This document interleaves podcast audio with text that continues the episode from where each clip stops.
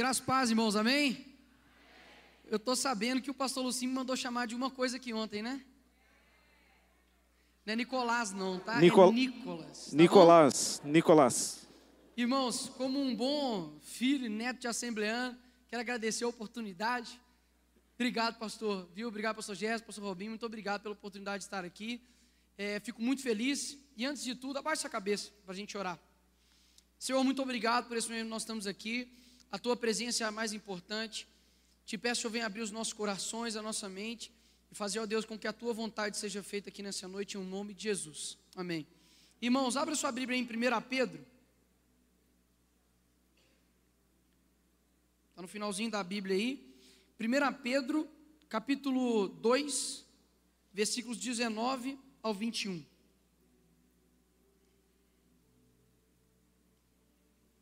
Primeira Pedro, capítulo 2, versículos 19 ao 21.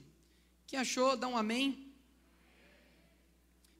Diz assim: Porque é louvável que, por motivo de sua consciência para com Deus, alguém suporte aflições, sofrendo injustamente. Pois que vantagem há em suportar açoites recebidos por terem cometido o mal? Mas se vocês suportam sofrimento por terem feito o bem, isso é louvável diante de Deus. Por isso vocês foram chamados, pois também Cristo sofreu, sofreu no lugar de vocês, deixando-lhes exemplo para que sigam os seus passos. Ano passado, o Pablo falou: Olha, Nicolas, você já ministrou o cristão e a política lá em Brasília. Alguém já ouviu a minha cristão a ministração? Amém. E a gente falou: Olha, nós temos que fazer uma, uma nova ministração. E eu falei: É essa. E então, o tema hoje da minha ministração se chama Por que a dor importa? Nicolas, a gente está no carnaval, né? Felicidade. Você vai falar logo de dor, de sofrimento? Exatamente isso. Então, por que, que eu senti no coração né, de falar a respeito de dor e sofrimento? Porque neste momento agora, né, pessoas estão se preparando para poder destruir a vida delas durante o ano inteiro. Né? Ou seja, a pessoa fica ali uma semana, né, preparando ali o, o carnaval, vivendo ali o carnaval, arrebenta o resto dos outros 360 dias de, de ano que tem. E aí eu parei e falei, poxa, eu quero falar sobre tristeza. Porque muitos de nós, cristãos, a gente não compreende do porquê a dor, de fato, ela importa. E o que é o carnaval? Basicamente é uma busca desenfreada por prazeres. E antigamente, né, aqui no nosso país, você tinha um carnaval que era de marchinha, né? As famílias ali saíam, mas isso mudou completamente. Então, eu quero que a Bíblia, por incrível que pareça, ela fala o que é o carnaval. Lá em Gálatas, capítulo 5, 19 a 21, diz o seguinte: Ora, as obras da carne são manifestas por, vê se parece com o carnaval, tá? Imoralidade sexual, impureza e libertinagem, idolatria, feitiçaria, ódio, discórdia, ciúmes, ira, egoísmo, dissensões, facções, inveja, embriaguez, orgias e coisas semelhantes. Eu os advirto, como antes já os adverti, que os que praticam essas coisas não herdarão o reino de Deus. Ou seja, é uma busca desenfreada por prazer. Só que esse momento do carnaval é somente um momento onde esses desejos eles são super aditivados, né? Ou seja, a pessoa de um dia para o outro, ela se muda completamente, né? Há uma busca por quando quem pega, né, mais mulher, por quem, quem bebe mais, mas esses sentimentos, eles são somente superativados nesse período do carnaval. Mas existe o resto do ano. E aí você parou para pensar, talvez, que como que o mundo continua fazendo com que você não saia né, desse escape chamado dor. Ou seja, você tem aí três coisas muito poderosas é, na sua vida, durante, né, no sentido de mundo, que conseguem te influenciar para deixar de lado a dor. Então, na verdade, o carnaval não é somente uma busca desenfreada por prazer, ele é uma fuga da realidade. Então, quando a gente olha, por exemplo, ah, não está passando os slides, não? Oh, obrigado, valeu. Pode, pode passar aí uns dois, eu acho. Aí o que é o carnaval, você já sabe. Né?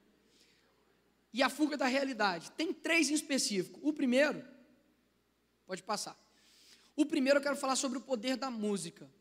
É, quem já viu né, a minha palestra Cristã Política sabe que a revolução cultural, no sentido de influência, ela possui três características, né? Ela é onipresente, silenciosa e invisível, ou seja, ela está em todo lugar, você não vê e nem escuta.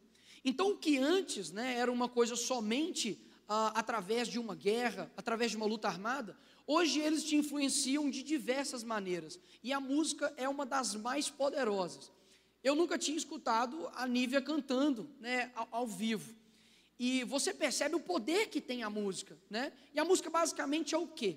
A música são é frequência. Então você escuta ali aquela frequência e isso gera em você coisas que você nem sabia. Eu peguei aqui um estudo que mostra que os mesmos receptores, né, opioides, do sistema nervoso central associados ao prazer são ativados quando você ouve música. Então, quando você ouvir música, ouvir as músicas que você gosta faz com que seu cérebro libere mais dopamina, né, que é o neurotransmissor do prazer. Um neurotransmissor crucial para o funcionamento cognitivo e emocional dos humanos. Eu fiz uma, uma rápida pesquisa nas músicas mais tocadas no ano passado e no ano retrasado. Dá só uma olhada nessas letras aqui, pode passar, por favor. Coincidentemente eram todas de sertanejo, mas dá só uma olhada. Alô Ambev, Ambev é empresa de bebidas, tá, irmãos? Se você começar a cantar aí no ritmo aí, repreende, tá? Vocês já estão assim, né? Calma. Ô Senhor, em nome de Jesus, tira todo o ritmo. Dobra a produção aí que a gente bebe. Eu mandei saudade, ela mandou vida que segue. Então segue sua vidona e eu sigo sofrendo e bebendo brama. Pulei na piscina, chorei disfarçado, só para ninguém ver os meus olhos molhados. Gente, que, que, que homem triste, né? Ele pulou na piscina só para não ver que ele estava chorando. Né? Pulei na piscina tão desesperado que quando eu caí foi mágoa para todo lado. Beleza. Caiu na madrugada e viu que eu estava errada. Está desesperada, louca para me encontrar. Então bebe e vem me procurar. E a última, acho melhor a gente terminar. Agora é tarde, pare de chorar. Não sou do tipo que procura amante, mas aconteceu e foi interessante. Produzida lá no, no quinto dos infernos, né? Mas aí você para e pensa, Nicolas, somente essas quatro músicas, chuta, somado, quantas visualizações tem só no YouTube? Chuta. 50 milhões? Mais. Chuta. 400 milhões de visualizações. Só essas músicas. É, é dois Brasil escutando que não sou do tipo procura amante, mas aconteceu e foi interessante. Para para pensar de como é isso ativado repetidas vezes na mente de uma pessoa. Isso aqui porque eu não peguei o funk, tá? Eu quis assim, abster você de algumas músicas. Mas olha como que o mundo tem influenciado, e principalmente através da música, que mexe com a gente. Quando você está, por exemplo, escutando reggae, como é que geralmente você fica? Né? Ninguém fica né, maluco ouvindo um reggae, né? Talvez você vai treinar, você escuta um rap, né, você escuta ali um rock que consegue ali, ativar algo dentro de você, e a música da mesma forma. Então, quando, por exemplo, você vê uma pessoa ali numa, num festival de música eletrônica, né, ou se não num baile funk, baile funk, irmãos, é, o, o, o, o, pessoal aqui está aqui, né, que sabe tocar, é basicamente isso aqui, ó, tchu, tchá, tchá, tchu, tchá, tchá, tchu, vezes oito horas. Pensa no que que faz, né, na cabeça de um ser humano essa frequência. E a gente acha que isso não está influenciando a gente, né? A segunda coisa que faz com que a gente faça né, fugir da realidade, pode passar por favor, é com relação às drogas. Né? Então o estudo mostra, a OMS afirma que o consumo de drogas causa 500 mil mortes anuais. Por que, que eu falo com relação à fuga da realidade? Vocês perceberam que todas as músicas, talvez vocês não pegaram esse detalhe, faz com que você ignore a dor. Está triste? Vamos beber. Terminou seu relacionamento? vamos à droga. Isso daqui é meramente uma fuga da realidade. É, eu tive um amigo em 2000 e, acho que 2018, ele chamava Giuseppe. Ele era morador de rua. Quando eu estava saindo um dia ali da, da minha igreja, eu estava com a Bíblia na mão, meu primo estava com o violão, e ele falou, oh, toca uma música aí para mim, grande ao Senhor. Morador de rua. A gente não sabia tocar. Falei, olha, nós vamos ter que só cantar mesmo, né? A gente cantou com ele e tudo, e ele gerou uma amizade. E eu lembro que eu fiquei o resto da semana inteira, indo lá, é, ele tomando cachaça o dia inteiro, e eu assim, como que esse cara consegue? E aí, quando ele ficou sóbrio, eu perguntei para ele, falei, olha, deixa eu te perguntar uma coisa que eu tenho curiosidade. O que que te faz ir beber? O que, que te faz ir na prostituição? O que, que de fato é isso? Ele me respondeu assim: na verdade, não é que eu gosto de beber, não é que eu gosto de ir ali no prostíbulo, é porque eu não consigo encarar a minha realidade. Isso ficou dentro de mim. Eu falei, poxa, uma coisa puxa a outra, mas o principal é a fuga da realidade. Então muita gente né, utiliza a droga não simplesmente porque é bom, mas porque ele não aguenta encarar a realidade dele. E ali é exatamente isso que a droga faz. Faz com que você perca né, a sua consciência da realidade para poder não vivê-la. O terceiro ponto, que também tem né, mudado muito a, a, a, Ah, não, não colocou. Tá bom então. Que, que, é, que é com relação ao álcool, né, com relação à bebida. Infelizmente, aqui no Brasil, a gente tem uma cultura de normalizar, né? Normalizar o álcool. O álcool é tão destrutivo quanto qualquer outra droga. E você vê aí meninos, não sei se todo mundo que teve 15 anos, né? Se não tem, vai chegar. As festas de 15 anos, você é quase é, imposto para você beber. Caso contrário, você é um retrógrado, você é um chato, você é o diferente da turma, porque eles querem que você tenha uma alegria através de uma reação química. Vocês pararam para entender de que o mundo só consegue ser feliz, ele só consegue ter coragem, talvez, de conversar com alguém, se soltar, né? Eu não vou beber até eu ficar feliz só. Através de uma reação química. Nós não precisamos disso, amém? Nós temos, na Bíblia fala que olha, até a tristeza né, pula de alegria na presença do Senhor. Então a gente não precisa disso, mas o mundo utiliza isso. E existem três engodos que fazem com que você seja seduzido por isso, né? O primeiro é o, o diabo, que ele é o tentador. Ou seja, ele faz com que você, ele te tenta pecar, e quando você peca, você, ele não te entrega o arrependimento, ele te entrega o remorso, que traduzido é você ficar comendo a si mesmo e você fica pior do que você estava. O segundo é a carne, que faz com que você entenda ou acredite que o mundo sensorial, esse mundo que nós estamos vendo aqui, ele é o mais importante e ele é a realidade. Ou seja, você começa a colocar a importância em coisas que não deveriam colocar. E o terceiro é o mundo e todas as vantagens que ele oferece. Mas afinal de contas, né, por que, que a dor importa e o mundo está fazendo com que você jamais sinta ela? Ou seja, está triste, não, não, não pode ficar triste. Né, você está sentindo aí, está passando por um sofrimento, não, não, não, utilize uma droga, escuta uma música, né? Por que, que o mundo quer te privar dessa dor? Eu quero trazer aqui algumas, algumas histórias, e o primeiro é do Alexander Solzhenitsyn. Alguém já ouviu falar da Anitta aqui? Levanta a mão. Hum.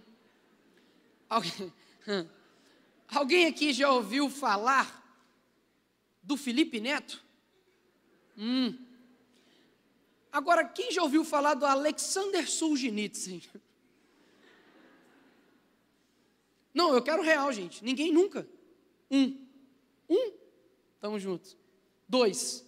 Ah, não, o outro só está glorificando ali. Achei... Mas é sério. Amém. Dois. Amém. Alexander Solzhenitsyn. Isso aqui mostra para a gente o quanto que as academias, né, universidades, escolas, não mostram para a gente aquilo que a gente tem que aprender, né? Quem foi Alexander Solzhenitsyn? Ele foi uma pessoa que entendeu a importância da dor.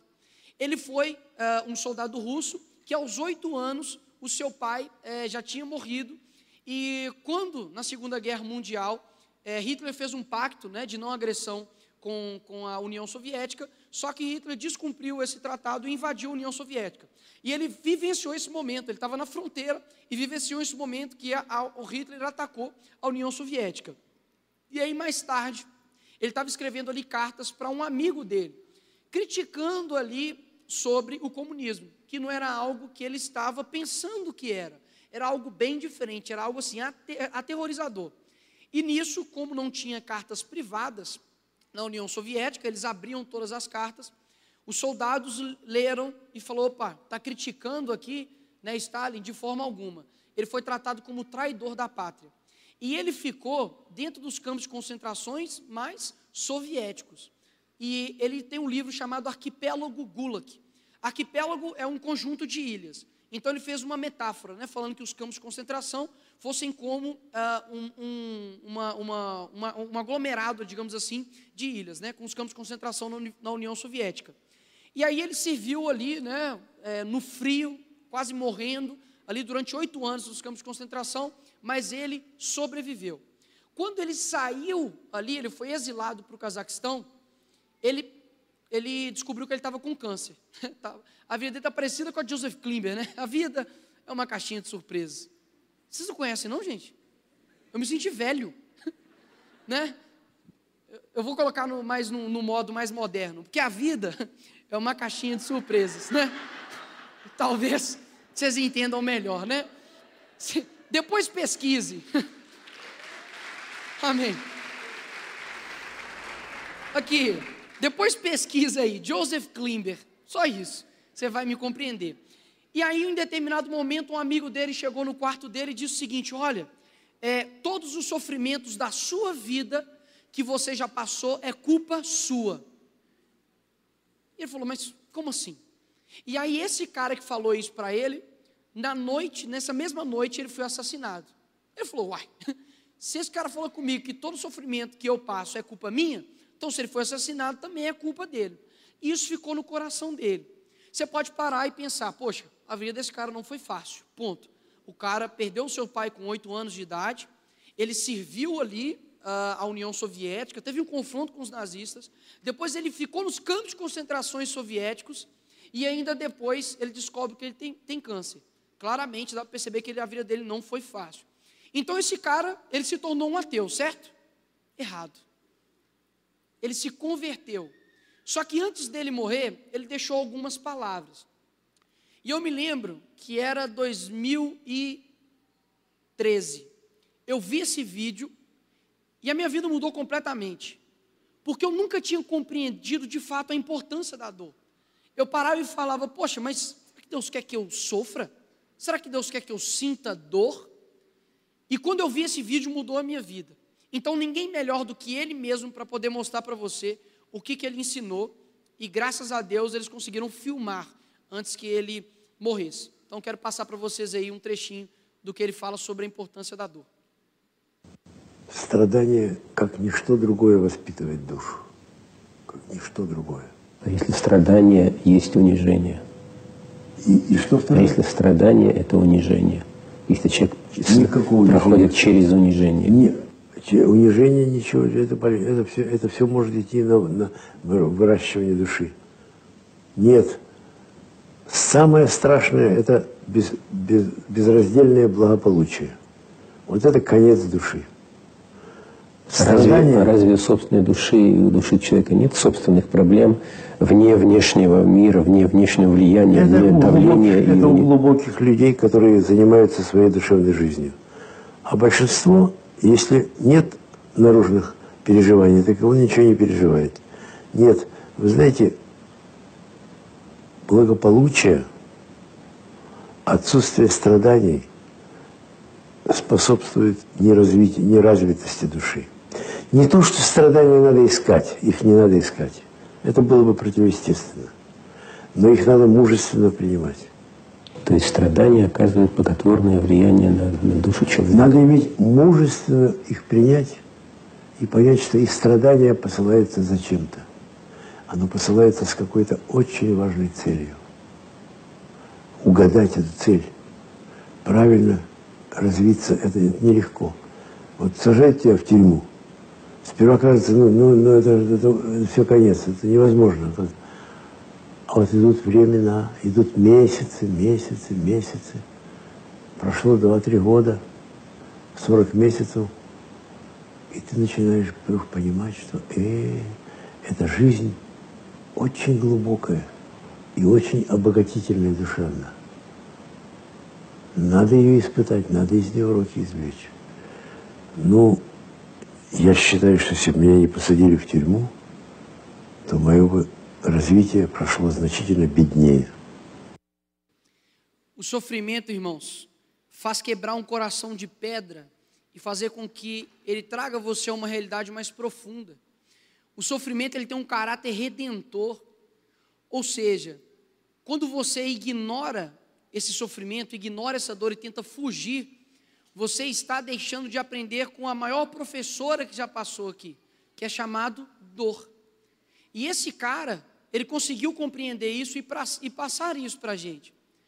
Mas talvez você ainda esteja perguntando, Nicolas, mas por que de fato a dor ela importa? Em 1951, em 4 de dezembro, aconteceu algo lá na Inglaterra que um ônibus ele atropelou e matou 24 cadetes jovens. E aí C.S. Lewis uh, conta a história que ele recebeu uma carta com várias perguntas com relação a esse dia. E aí na carta estava o seguinte: a carta perguntava: onde estava Deus nessa noite? Por que não evitou? Deus quer o nosso sofrimento? E se a resposta for sim? E se Deus não quer que sejamos felizes? Acredito que Ele quer que sejamos capazes de amar e sermos amados, que a gente amadureça. É por conta que Deus nos ama que Ele nos dá o dom do sofrimento. Em outras palavras, a dor é o megafone de Deus para acordar um mundo surdo. Somos como um bloco de pedra, onde o escultor extrai as formas dos homens. Os golpes do seu cinzel que tanto nos machucam são os golpes que irão nos aperfeiçoar. Te pergunto, quantos cristãos, quantos de nós estamos dispostos a, a receber esses golpes de cinzel para poder nos formar? Quantos de nós temos deixado de sentir o sofrimento, ignorado, evitá-lo? E nós estamos deixando de ser maduros, estamos deixando de crescer. E você pode falar, mas isso daí está na Bíblia, Nicolas? Tiago capítulo 1, do 2 ao 4. Meus irmãos, considerem motivo de grande alegria o fato de passarem por diversas provações, pois vocês sabem que a prova da sua fé produz perseverança, e a perseverança deve ter ação completa, a fim de que vocês sejam maduros e íntegros, sem lhes faltar coisa alguma. Se você talvez ainda não entendeu, para elucidar melhor, eu quero trazer para você um desenho. Alguém aqui já viu divertidamente? Ah, agora sim, né? Divertidamente. Divertidamente, basicamente, é o seguinte: ele mostra os sentimentos retratados por personagens dentro de uma pessoa. Então você tem a raiva, a tristeza, o nojo, a alegria e o medo. E vai mostrando como que eles vão ali comandando essa pessoa. Então você tem ali um, um controle central, onde quando ela recebe uma notícia feliz, a alegria vai lá e coloca a mão, e aí a pessoa fica feliz. Em alguns momentos, quando, por exemplo, né, ela está criança e ela precisa pular na piscina, o medo vai lá e coloca a mão e dá uma travada nela. E a alegria pode falar para o medo: ei, calma, vai ser bom. E coloca a mão lá e ela decide tomar essa decisão de pular na piscina. E a história vai contando, né, ao, ao longo né, do filme, de que algumas coisas começam a acontecer de ruim na vida desse personagem e a alegria sempre tenta tomar conta. Então, por exemplo, ela é, sai dali e vai para uma outra casa. Aí ela fica, meu Deus, como vai ser essa casa? Será que vai ser boa? Será que vai ser ruim? Aí a alegria vai e comanda. Fala, não, não, preocupa não, fica feliz, vai dar tudo certo. No local onde a tristeza deveria colocar um pouquinho a mão. E aí quando ela chega lá, ela pensa, não, vai ser ótima a casa. Aí a casa é feia, toda suja. E aí a alegria fala, não, não, tristeza, sai daqui e coloca a mão de novo. Durante todo o período do tempo, a alegria tenta tomar o controle de todas as decisões. E a tristeza vai e decide ir embora. Fala, uai, eu não tenho mais espaço aqui, eu vou embora. E aí, quando ela vai embora, a criança começa a ficar completamente fria e começa a não tomar as decisões certas. Por quê? Porque muitas das vezes não é somente a alegria que deve tomar a decisão, deve ser a tristeza. E aí, no fim das contas, quando ela já está quase indo embora, né, chega ali uh, a tristeza e consegue voltar e colocar a mão.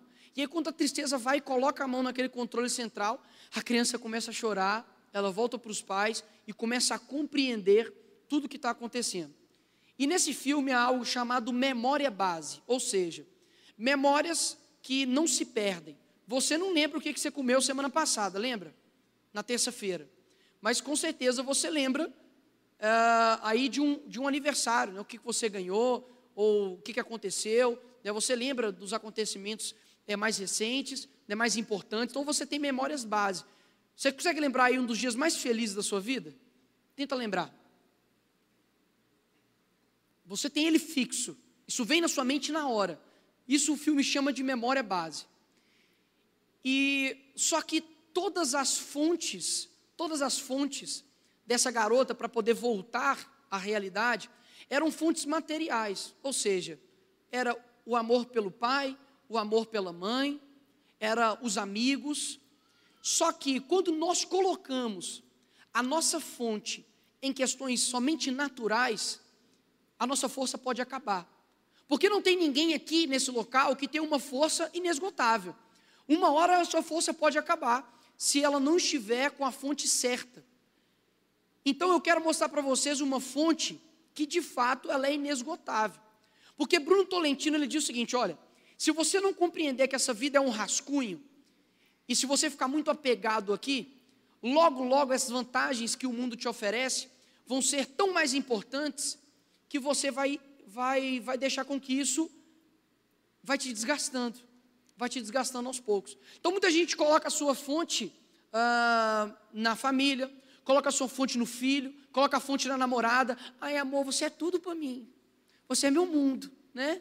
Oi, amor, boa noite, isso é tudo para mim. E se isso tudo morrer, você, acaba você? Né? Porque ele é seu mundo. Se seu mundo morrer, você acaba. Não é assim. Eu peço para que você compreenda que existe uma fonte inesgotável de força chamada Deus. Quando nós não colocamos a nossa fonte de força nas coisas materiais e a gente leva a nossa, a nossa fonte de fato a Deus, por mais que muitas vezes nós chegamos né, a ser desgastados, o nosso interior se renova dia após dia. Vocês estão compreendendo isso, irmãos? E teve um salmista que compreendeu isso. Ele fala: Olha, se a tua lei não fosse o meu prazer, o sofrimento já teria me destruído. Jamais me esquecerei dos teus preceitos, pois é por meio deles que preservas a minha vida. Paulo, ele também compreendeu isso. E a vida do cristão é muito louca, é muito engraçado. Porque quando nós estamos alegres, nós estamos alegres, amém? Só que a Bíblia ensina que até mesmo no momento que você está passando sofrimento, você também tem que ficar contente. Ou seja, quando o mundo está feliz, ele não está feliz. Quando o mundo está triste, aí de fato ele está triste, mas ele não entende essa tristeza. O cristão não. Quando ele está alegre, ele está alegre de verdade. Quando ele está triste, ele aprende com essa tristeza. Deus ele nos dá um dom de compreender essas coisas. Ele não te deixa na mão. E aí Paulo diz o seguinte: olha, não estou dizendo isso porque esteja necessitado, pois aprendi a adaptar-me a toda e qualquer circunstância. Sei o que é passar necessidade e sei o que é ter fartura. Aprendi o segredo de viver contente em toda e qualquer situação. Seja bem alimentado, seja com fome, tendo muito ou passando necessidade. Tudo posso naquele que me fortalece. Aí que está a fonte inesgotável de força. Não são nas questões naturais, não é na droga, não é na bebida, não é no carnaval, porque por maior que seja o prazer né, de uma relação sexual, ela passa. Por maior que seja a dor de uma matelada no dedo, isso é momentâneo, mas deve existir um sentimento que seja eterno, que não passa, que é o nosso prazer na presença do Senhor. É por isso que você aguenta. Não é porque você é fortão. Não é porque você tem anos e anos de igreja, não. É porque a sua fonte está sendo Deus. Amém, irmãos? Glória a Deus. Eu quero passar agora, que vocês todos abram, por favor, em Marcos, capítulo 14, do 34 ao 36. Marcos, capítulo 14, do 34 ao 36 diz o seguinte: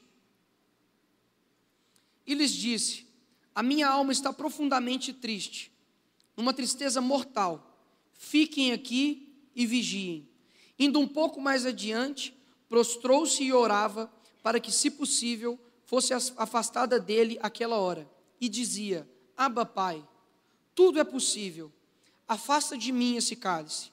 Contudo, não seja o que eu quero, mas sim o que tu queres. Eu quero passar para vocês, de todas essas histórias, a maior memória, memória base que nós temos que ter. Pode passar, por favor. Que é o Getsemane. nesse momento, a Bíblia em Marcos retrata que ele pediu para afastar o sofrimento. Afaste de mim esse cálice, eu não vou aguentar. Só que em Lucas, dos únicos dos evangelhos, eles colocam um detalhe que nenhum outro diz. Olha só o que, que fala em Lucas: Pai, se queres, afasta de mim esse cálice, contudo, não seja feita a minha vontade, mas a tua. Apareceu-lhe então um anjo do céu que o fortalecia. Estando angustiado, ele orou ainda mais intensamente. E aqui Lucas percebe algo que nenhum outro percebeu, porque Lucas era médico. E o seu suor era como gotas de sangue que caíam no chão. Os nossos pecados fizeram com que Cristo suasse sangue pelos poros. Vocês têm noção que nunca na história antes Jesus ele estava caminhando para se separar do Pai.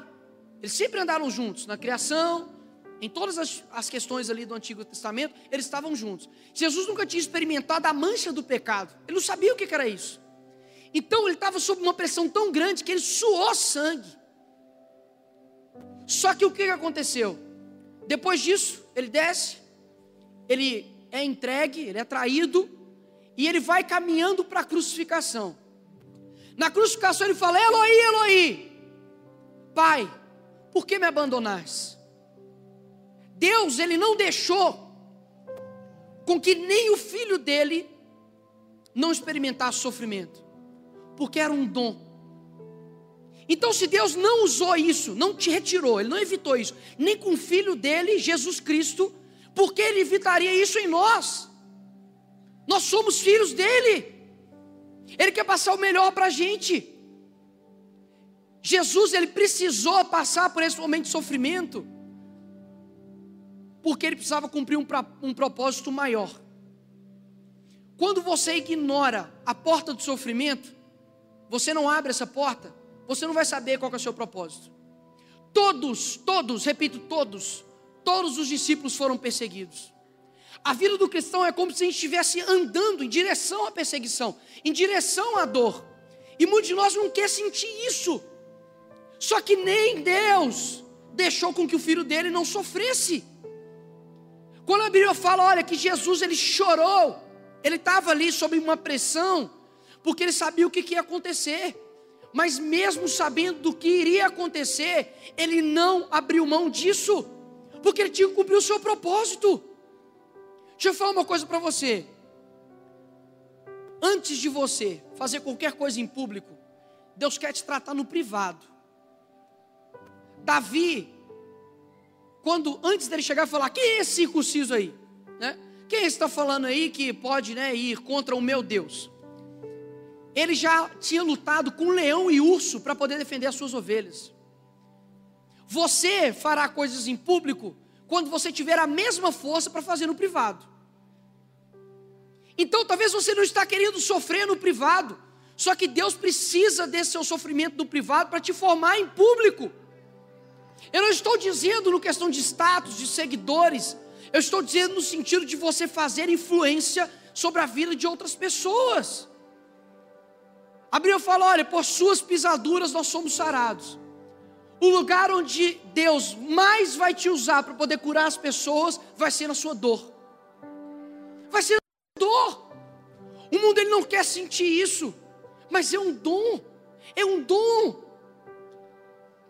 Quando as pessoas chegam e falam para mim assim, ó Nicolas, como você aguenta, né? Você tem ali pessoas falando que quer te matar, Nelson, a gente olha outras pessoas, né, que, poxa, mentem sobre nós, sentem injustiça. O Instagram, ele é um recorte da nossa vida. Ninguém posta no Instagram chorando. Ninguém fala, nossa, até, até pode ser, mas muito pequeno. Na verdade, a gente só posta as coisas felizes, alegres, e tudo bem. Mas isso é um recorte da sua vida falar algo para você. Em um certo determinado ponto da minha vida, Deus estava cuidando de mim. E aí eu parei e falei assim, Deus, eu fiz, eu fiz igual o, cara da carta do C.S. Eu perguntei, Deus, por que, que o Senhor está fazendo sofrer? Por que, que essa dor está chegando no meu coração?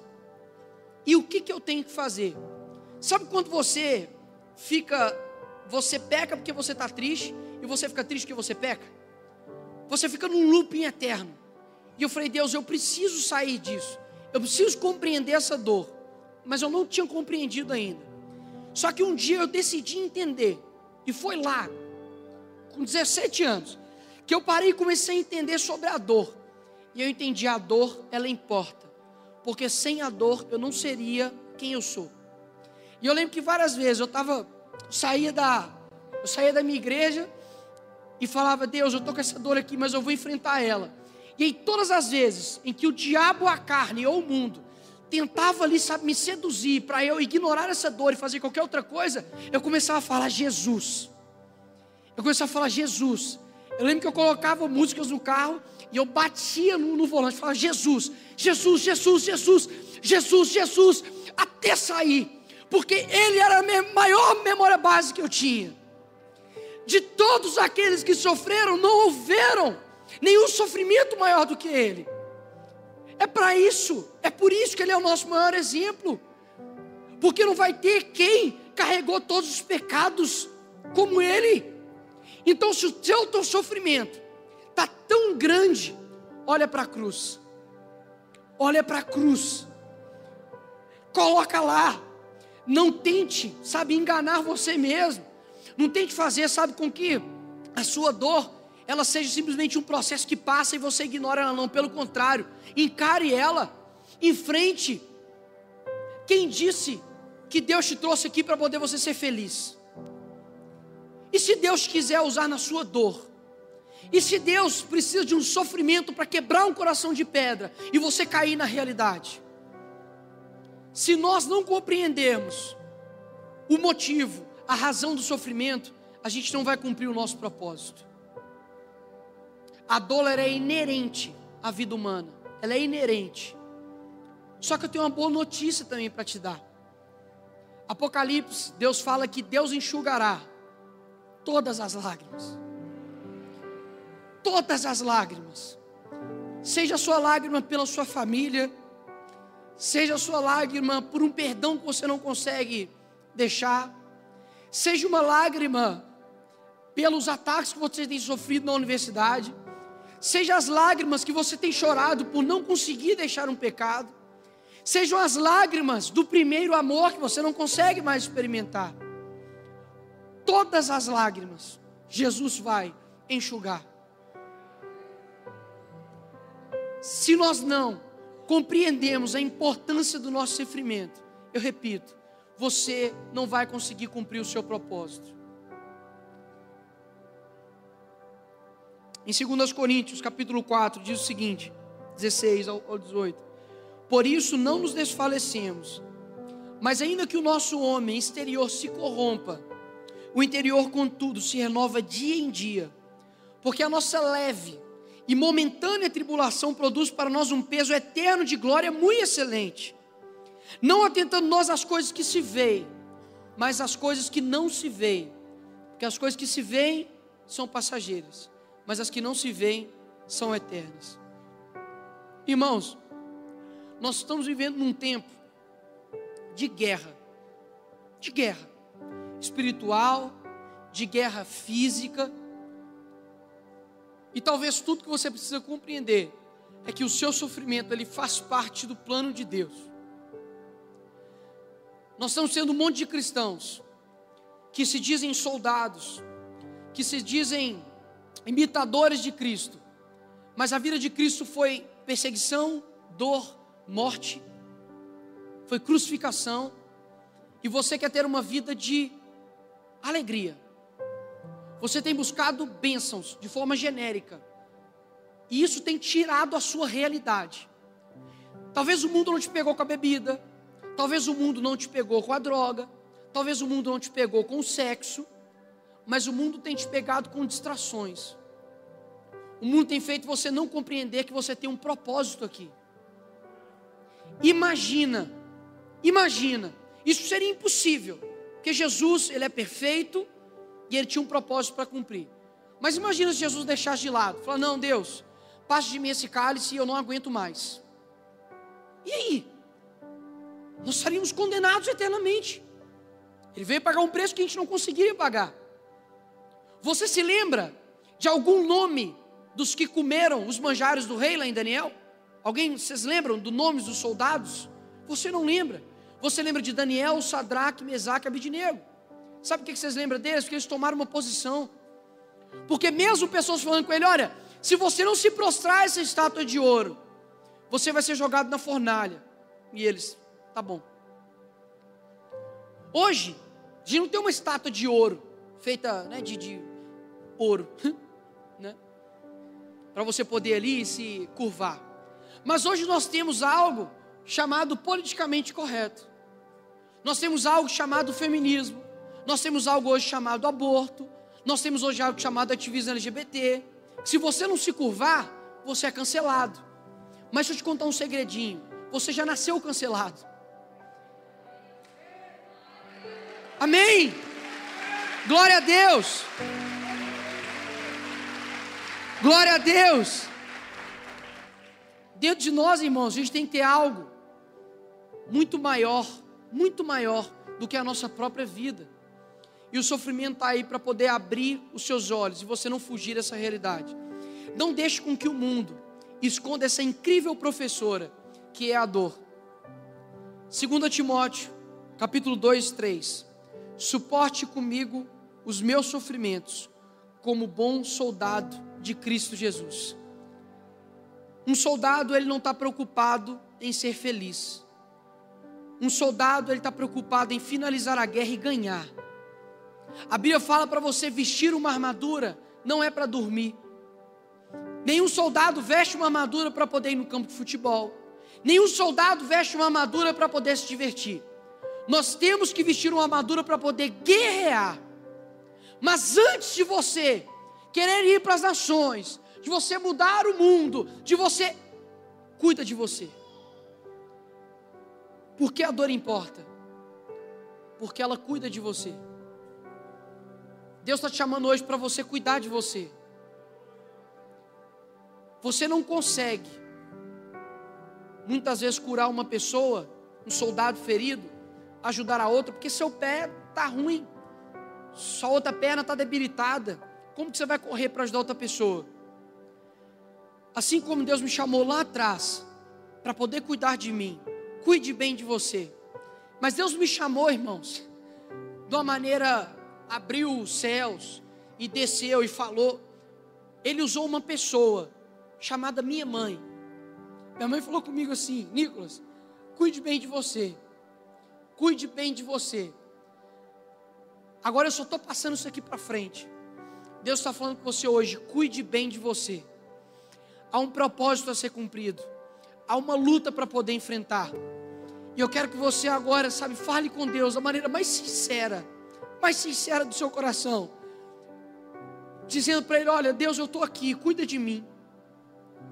Não tem como a gente chegar e mostrar para o mundo algo diferente se nós mesmos estamos iguais. Talvez o nossa bebida, o nosso álcool seja pornografia. Talvez a bebida, o nosso álcool seja mentira. Talvez nós estamos até nos refugiando na música. E isso tem feito você um soldado ferido. Mas Deus, Ele vai sarar a sua ferida, amém? Eu quero que você abaixe sua cabeça. O Espírito Santo de Deus está aqui.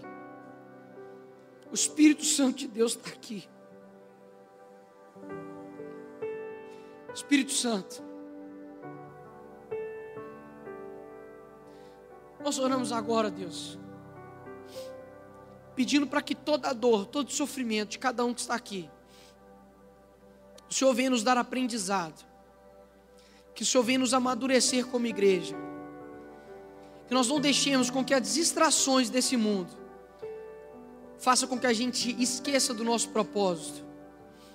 Nós não estamos aqui para ser famosos, nós não estamos aqui para poder saciar a nossa vontade, nós não estamos aqui simplesmente para dar risadas e cumprir um trabalho, nós estamos aqui para poder cumprir uma tarefa, para poder cumprir um chamado, para poder cumprir uma missão, que é fazer a tua obra. Eu te peço a Deus que todas as dores e os sofrimentos, o Senhor venha nos dar aprendizado, que o Senhor venha cuidar de nós, para que a gente consiga cuidar de outras pessoas. Que a gente, ó Deus, sempre venha lembrar da nossa maior memória base, que é o Senhor na cruz, mas que também é a sua ressurreição. Quando, ó Deus, nós passamos do limite do sofrimento, vem a vida. Que o Senhor, ó Deus, nos encha de vida aqui, ó Pai. Não era, Deus, por palavras de sabedoria, de conhecimento, ó Deus, mas é pelo poder do Teu Espírito Santo, Senhor. Somente o Senhor, ó Deus, pode ir na divisão da alma e do Espírito e conseguir, ó Deus, quebrar um coração, ó Deus, que está longe da realidade. Mas eu oro agora, ó Deus, que se a gente não esteja conseguindo compreender a realidade, que o Senhor use do sofrimento para quebrar o nosso coração. Que a nossa vida, que o nosso coração esteja disposto a experimentar o sofrimento, se for necessário, para poder compreender a realidade que o Senhor tem para nós. Não deixa, Deus, que nós sejamos felizes e que a gente caminhe para o inferno. Que a gente, ó Deus, muitas vezes possamos ficar tristes, mas que nós voltemos os olhos ao Senhor, ó Deus. Que a tua igreja, ó Pai, não seja seduzida, ó Pai, por felicidades momentâneas, por prazeres que passam. Mas, ó Deus, eu coloco, ó Deus, agora, ó Pai, a minha mão, ó Deus, estendida para cada um que está aqui, Senhor para que o teu sofrimento, ó Deus, venha nos trazer ensinamento, ó Deus. Que se for necessário, ó Deus, por um tempo, ficarmos contristados, para que isso seja necessário na nossa vida, que o Senhor traga esse sentimento em nossos corações, em o nome de Jesus. Amém. Irmãos,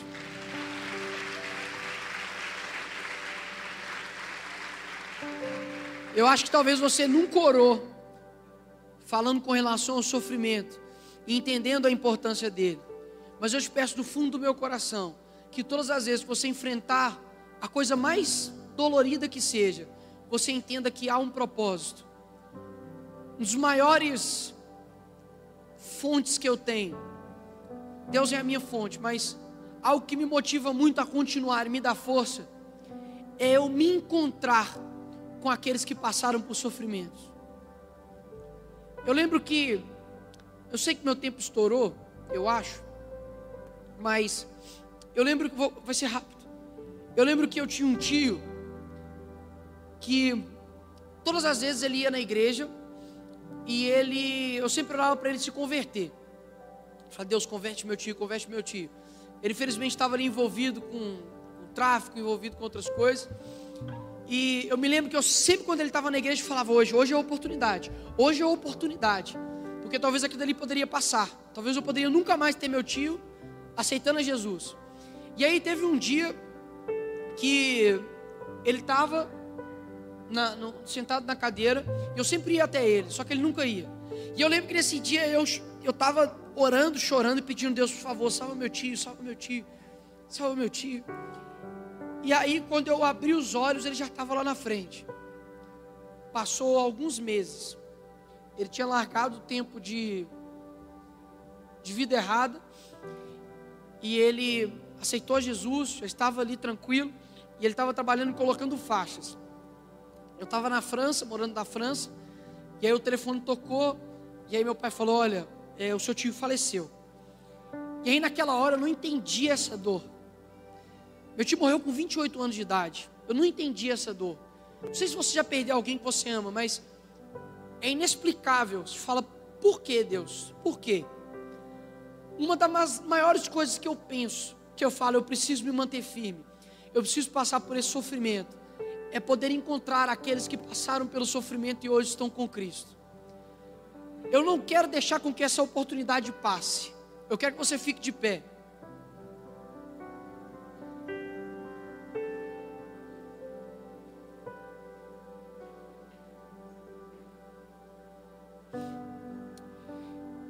E eu lembro que eu criança eu orava com tanta vontade, eu falava, Deus, salva meu tio. Sabe, não deixa essa oportunidade passar não. E talvez venha em mente você hoje alguém ainda que precisa aceitar a Jesus. Talvez venha em mente aí no seu coração alguém que está num sofrimento e ele não tem aprendido. Que Abril fala que a tristeza, segundo Deus, ele opera a salvação Mas a tristeza, segundo o mundo, ela opera a morte. Então eu quero que você agora pense em alguém. Se essa pessoa está aqui, se essa pessoa está aqui, você tem que entender que nós servimos a um Deus que não é mecânico. A gente não pode ter um louvor mecânico de nossa, eu podia ter feito mais. Nossa, eu podia ter, sabe, colocado a mão. Eu podia ter me entregado. Não deixe essa oportunidade passar. O que você está sentindo aqui não é uma emoção. O Espírito Santo de Deus está aqui. Isso não é emoção. Isso não é ápice de emoção. Nós estamos movidos por uma reação química. Ninguém aqui precisou tomar uma bebida. Ninguém aqui precisou cheirar. Ninguém aqui precisou de nada para poder estar tá entendendo o que você está entendendo. Nós não estamos fugindo da realidade. Nós estamos encarando ela agora. E eu peço para que você agora se você não entregou a sua vida para Jesus, eu vou pedir para todos fazerem essa oração comigo. Feche seus olhos. Toda a igreja. Não se preocupe com quem está do seu lado. Não se preocupe vai ouvir isso aqui, não. A igreja inteira vai orar. Diga, eu, o seu nome, Nicolas. Eu aceito a Jesus como meu Senhor e o meu Salvador. Que a partir de hoje, a minha vida seja guiada e transformada pelo Senhor. Escreve o meu nome no livro da vida, e um dia nós nos encontraremos em o nome de Jesus. Se você fez essa oração pela primeira vez, eu peço que você levante sua mão. Vou pedir para você vir aqui na frente, nada. Se você fez essa oração pela primeira vez, só levante sua mão. Fala, Nicolas, eu fiz essa oração aqui pela primeira vez. Eu nunca tinha entregado a minha vida ao Senhor. Todos já fizeram essa oração? Ou estou perdendo alguém? Se você nunca fez essa oração, entregando sua vida a Jesus. Amém. Glória a Deus, irmãos. Todos aqui já entregaram a vida para o Senhor, amém. Glória a Deus. Irmãos, essa mensagem eu queria deixar aqui para vocês hoje. De que nós temos uma luta, nós temos uma guerra e Deus precisa te preparar. A gente não pode ter somente a disposição de contar a história de Davi. A gente tem a disposição de querer ser como Davi, amém? É isso que eu queria dizer aqui para vocês hoje. Que Deus abençoe sua vida, que os seus sofrimentos você aprenda com eles, para que você de fato seja um soldado do Senhor, para que você crie uma casca para poder enfrentar tudo que o mundo está nos oferecendo. Amém? Se você pode, glorifique ao Senhor com suas palmas. A Ele toda honra, a Ele toda glória, a Ele toda majestade, todo domínio pelos séculos dos séculos, ó Deus. Nós te agradecemos, Senhor. Amém.